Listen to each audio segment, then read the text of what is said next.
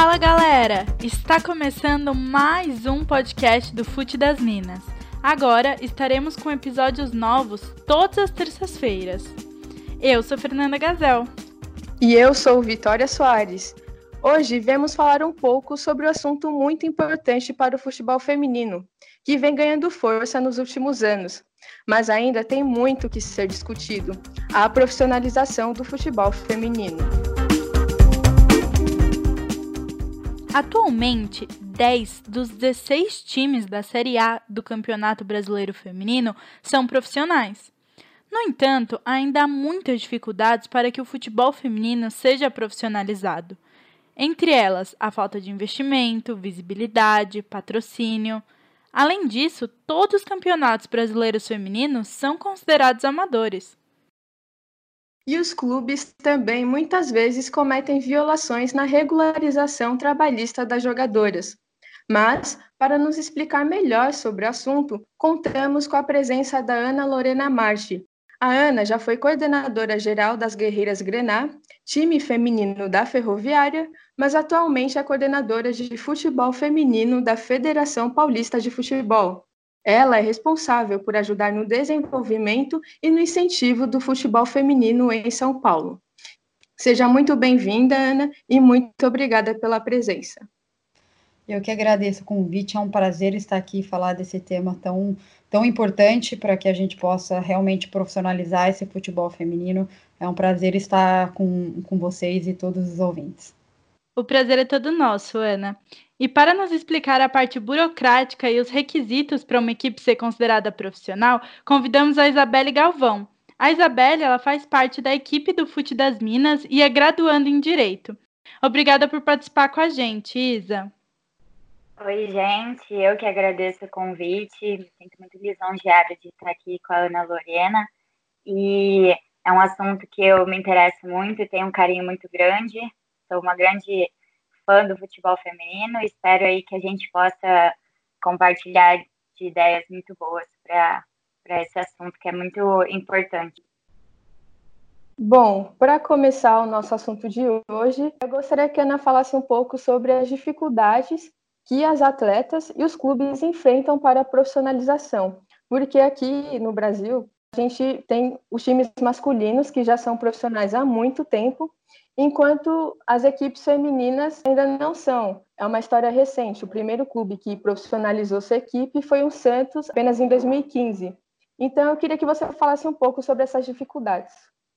Acho que quando a gente fala em profissionalização, a gente está falando, obviamente, das atletas, né, delas se tornarem profissionais, mas também a gente está falando do clube como um todo se tornar profissional, né? Então a gente está falando da sua comissão técnica, a gente está falando é, de todas as estruturas, a gente tem que pensar nessa profissionalização como um todo, não é só dar a carteira para as atletas. Eu acho que ele é muito maior do que apenas isso. Eu acho que a dificuldade dentro de um clube, realmente, a, a parte financeira, muitos clubes também são ligados, ele tem uma parte burocrática, quando você está ligado à prefeitura, a regulamentação da comissão e das atletas, ela não é tão simples de, de ser feita. E quando você está ligado a um clube, às vezes, que tem o futebol masculino, isso já ajuda, principalmente na parte burocrática, em algumas questões, mas a parte financeira é a que realmente vai dificultar bastante por todos os encargos, tudo que tem que, que, tem que ser feito. Além de todas essas dificuldades, como a Ana falou, também tem toda a parte burocrática, toda a parte da regularização das atletas. Isabelle, você pode nos explicar um pouco de como funciona a regularização trabalhista das jogadoras e quais são os direitos que são garantidos a elas?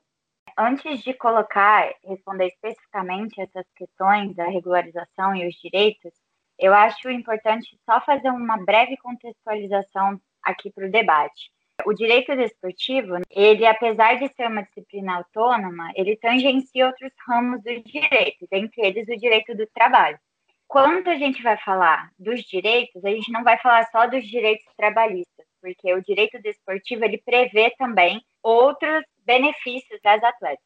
Então, o contrato que a atleta vai ter para ser considerado profissional, que é o que a Ana estava falando, ele é o chamado contrato de trabalho desportivo. Com o contrato, não são garantidos só direitos trabalhistas. Além da legislação comum, que a gente fala da CLT e tudo mais, existem algumas especificidades da relação desportiva que são, por exemplo, as cláusulas, se o contrato for rescindido, cláusulas resolutórias, cláusulas indenizatórias, também se ocorrer alguma transferência das atletas e também a legislação da Seguridade Social, né, que é o caso do FGTS, se a atleta se aposenta, ela tem o direito a receber, o 13 terceiro, as férias, o descanso semanal remunerado. Então, tudo isso só vai ser previsto no caso de haver um contrato. E, Ana, a gente sabe que para profissionalizar uma equipe é um caminho longo a se percorrer. E você trabalhou para profissionalizar a equipe feminina da Ferroviária. Você poderia falar um pouco como que foi esse trabalho de profissionalização, como foi todo esse caminho até as meninas é, serem uma equipe profissional?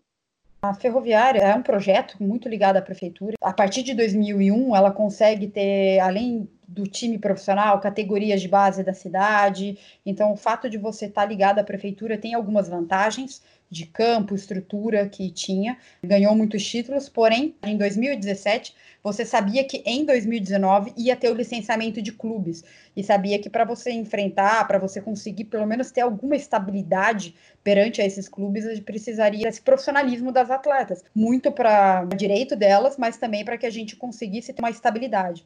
Então, em 2017 a gente começou a, a profissionalização Primeiro, a gente começou a profissionalização de toda a comissão. É, e a gente começou essa parceria com o clube da Ferroviária, com o masculino. E isso tinha toda a facilidade para que a gente pudesse, então, profissionalizar toda a comissão técnica. E depois, no final de 2017, a gente fez alguns contratos longos com algumas atletas, o que foi muito positivo. A gente conseguiu manter boa parte do elenco de 2017 para 2018, já conseguindo ter em 2018 uma campanha interessante, chegando à semifinal do Campeonato Brasileiro, segunda fase do Campeonato Paulista paulista. E daí a gente foi aumentando, né? Então a gente começou com seis atletas, hoje em dia 100% das atletas são profissionais, com contratos longos, contratos de dois anos, contrato de três anos, algumas com contrato de um ano, mas a maior parte com contrato longo. E profissionalização, ela tem muitos benefícios para as atletas, mas ela tem muitos benefícios para o clube também, de transferência, como a Isabelle comentou, quando você tem exoneração de contrato, então tudo isso tem várias coisas que a gente consegue vislumbrar um futebol feminino daqui uns cinco anos anos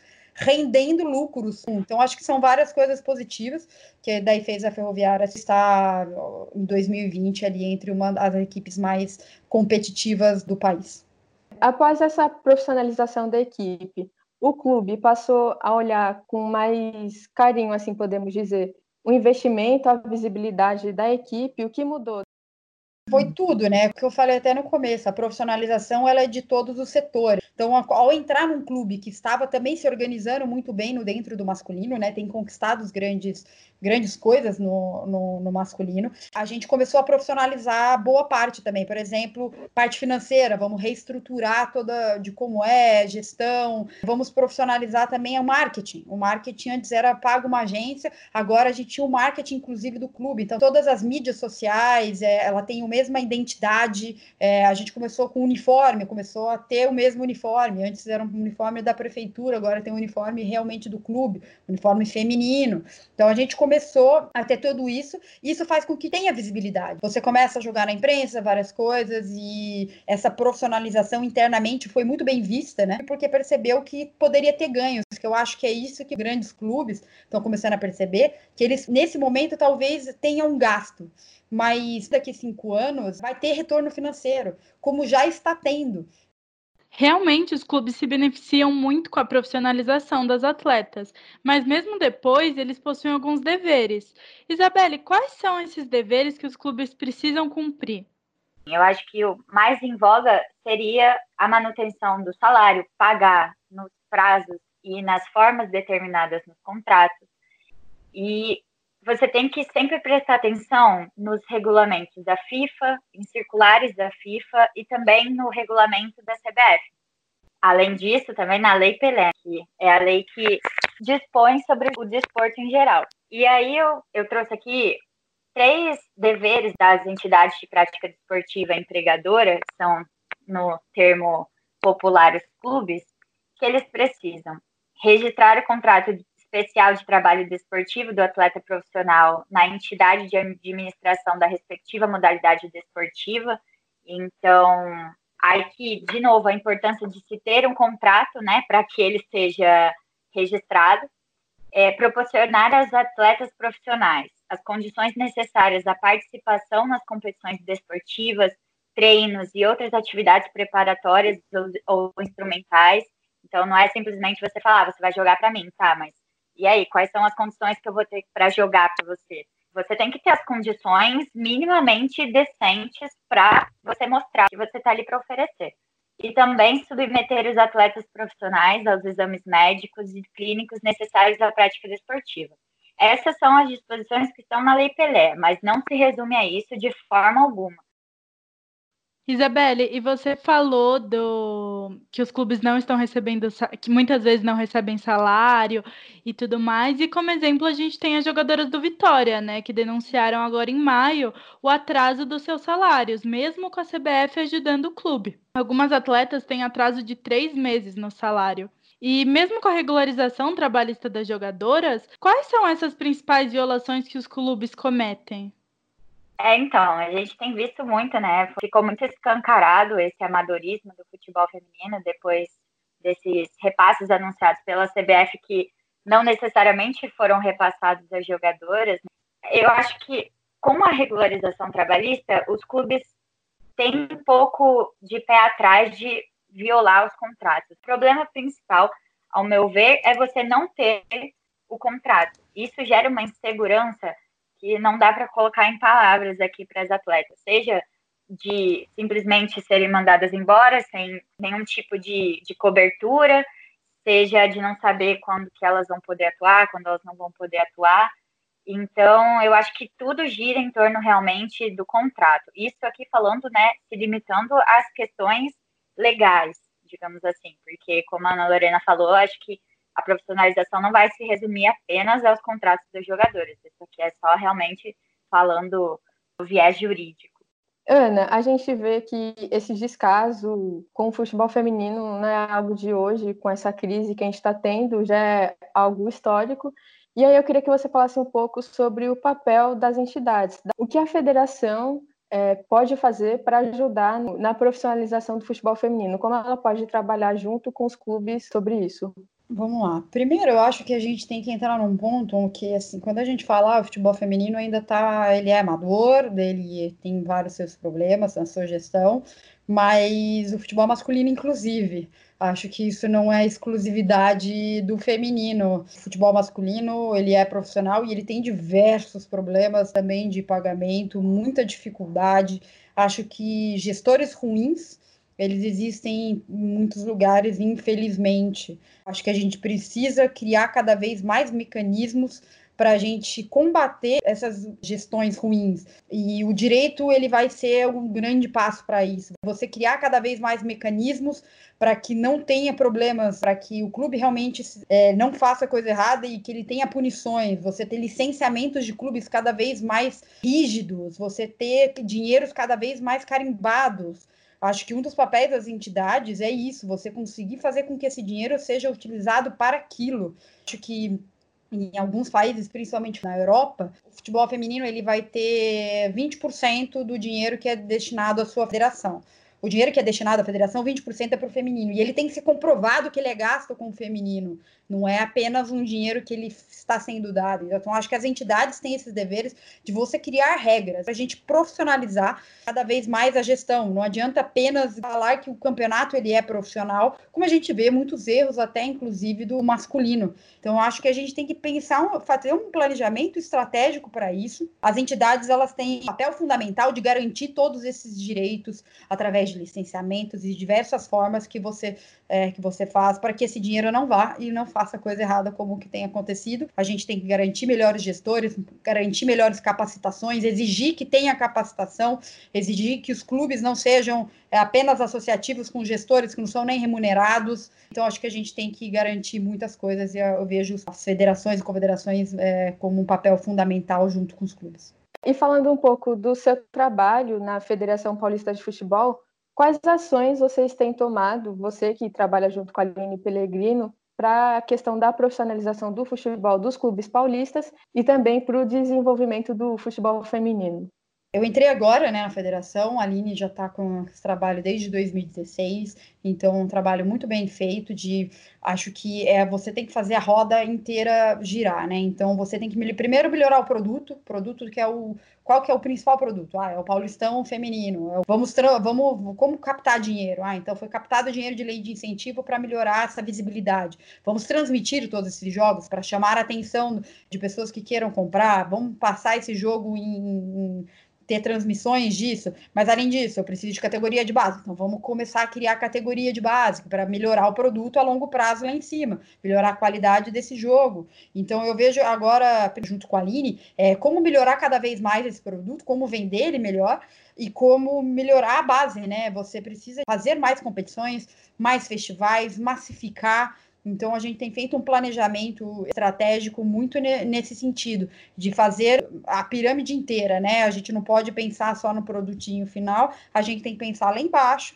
Então, a gente ia ter o primeiro campeonato sub-15, né, que infelizmente acabou não ocorrendo por conta da, da pandemia, mas ia ter o primeiro campeonato sub-15, ia ter mais festivais, vamos ter ainda. O planejamento mudou um pouquinho, mas vamos ter. Então, a gente, o trabalho é basicamente investir em várias áreas para que a gente pense: olha, agora a gente tem uma estrutura interessante dos nossos clubes. Ah, além disso, uma das coisas para profissionalizar, a gente precisa capacitar essas pessoas.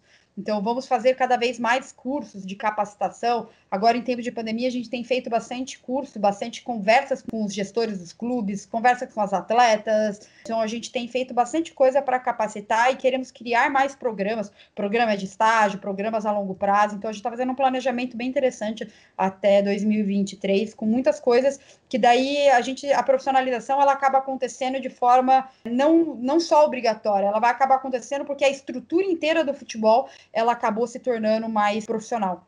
E Ana, você falou um pouquinho sobre o futuro. Você acredita que o Brasil caminha para ter campeonatos profissionalizados? O que é preciso fazer por parte das entidades e dos clubes para que isso aconteça? Acho que estamos no caminho já, já estamos bem perto dele, não estamos tão longe, principalmente o Campeonato Brasileiro. Eu acho que ele é realmente um caminho é, sem volta, não tem como ele não, não ocorrer, mas acho que a gente tem que tomar muito cuidado. A gente não pode pegar o sarrafo que ele está aqui e jogar ele lá em cima. Senão você mata uma estrutura muito grande. Você precisa fazer ele bem feito. Vamos estudar os clubes vamos saber o que, que eles podem, o que, eu acho que entender financeiramente. A gente está muito próximo, mas acho que o que precisa ser feito é um estudo realmente com todos os clubes. Vamos ver é, os clubes que vão subir, os clubes que vão descer. Eu acho que a gente precisa ter uma estabilidade ainda um pouquinho é, nisso, principalmente no, no Campeonato Brasileiro, mas no Campeonato Paulista também. Aqui a gente tem alguns clubes um pouco, às vezes, menores, né? Mas que a gente daí pretende um dia ter primeira e segunda divisão para você conseguir fazer isso. O Campeonato Brasileiro já tem primeira e segunda divisão, isso tudo ajuda. Tudo isso já é feito pensando na profissionalização. Nesse bate-papo, a gente vê que o importante não é só profissionalizar a equipe feminina, mas também você ter toda uma estrutura, você ter dirigentes e pessoas das federações e da CBF que pensem estrategicamente o futebol feminino. E quem sabe a gente, daqui a alguns anos, está com o futebol feminino bem mais consolidado aqui no Brasil. Eu acho que é o que todas nós queremos, né? Ana, nós do Fute das Minas, a gente gostaria de agradecer a sua presença e tudo que você acrescentou no programa. Muito obrigada. Eu que agradeço estar aqui num canal tão legal. Acho que quando a gente fala em profissionalização, a gente fala de tudo, fala das mídias, inclusive. A gente precisa de mídia cada vez mais é, que entenda de todo o processo, que cobre os processos de forma coerente, é, que entenda tudo o que está acontecendo dentro dos clubes, entenda dos processos. Então, acho que essa profissionalização vai de tudo. Então, é um prazer muito grande estar aqui com, com vocês, falar desse tema que é tão interessante, que é, todos queremos que, que cada vez aconteça mais. Obrigada.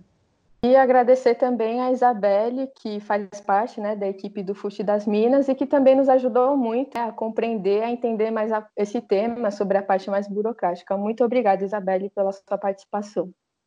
Eu que agradeço, gente. Estou aí à disposição para que vocês precisarem da parte chata, que é a parte do direito.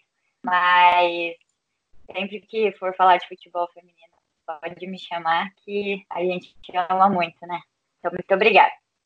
E para finalizar, a gente vai trazer as principais notícias da semana. A FIFA anunciou nesta última quinta-feira, dia 25, que Austrália e Nova Zelândia irão sediar a próxima edição da Copa do Mundo Feminina em 2023. Essa é a primeira vez na história que a Oceania irá receber a competição. A candidatura conjunta de Austrália e Nova Zelândia recebeu 22 votos, enquanto a Colômbia recebeu apenas 13 votos dos membros da FIFA. Lembrando que o Brasil também estava concorrendo para sediar mas ele acabou desistindo faltando umas duas semanas para a eleição. E aí optou por apoiar a candidatura colombiana. E durante a votação também foi anunciado que a partir de 2023, cada por 32 seleções. Na edição passada, de 2019, a gente teve a participação de 24 seleções. O Orlando Pride, time da nossa rainha Marta, anunciou nesta última semana que não vai disputar o Challenge Cup, após seis jogadoras e quatro membros da comissão técnica testarem positivos para o Covid-19. De acordo com o clube, essa decisão foi tomada voluntariamente para preservar a saúde e a segurança das jogadoras, de outros profissionais e do restante do torneio. E com essas notícias, a gente termina mais um podcast do Fute das Minas. A gente volta semana que vem para comentar mais sobre o futebol feminino no país. Para mais notícias e informações sobre futebol feminino, é só acessar o Instagram, arroba Minas, e o site www.futedasminas.com.br. E também a gente está na página do Twitter. É só dar uma olhada que sempre tem novidades sobre futebol feminino. Fica por aqui o podcast do Fute das Minas. Um abraço e até semana que vem.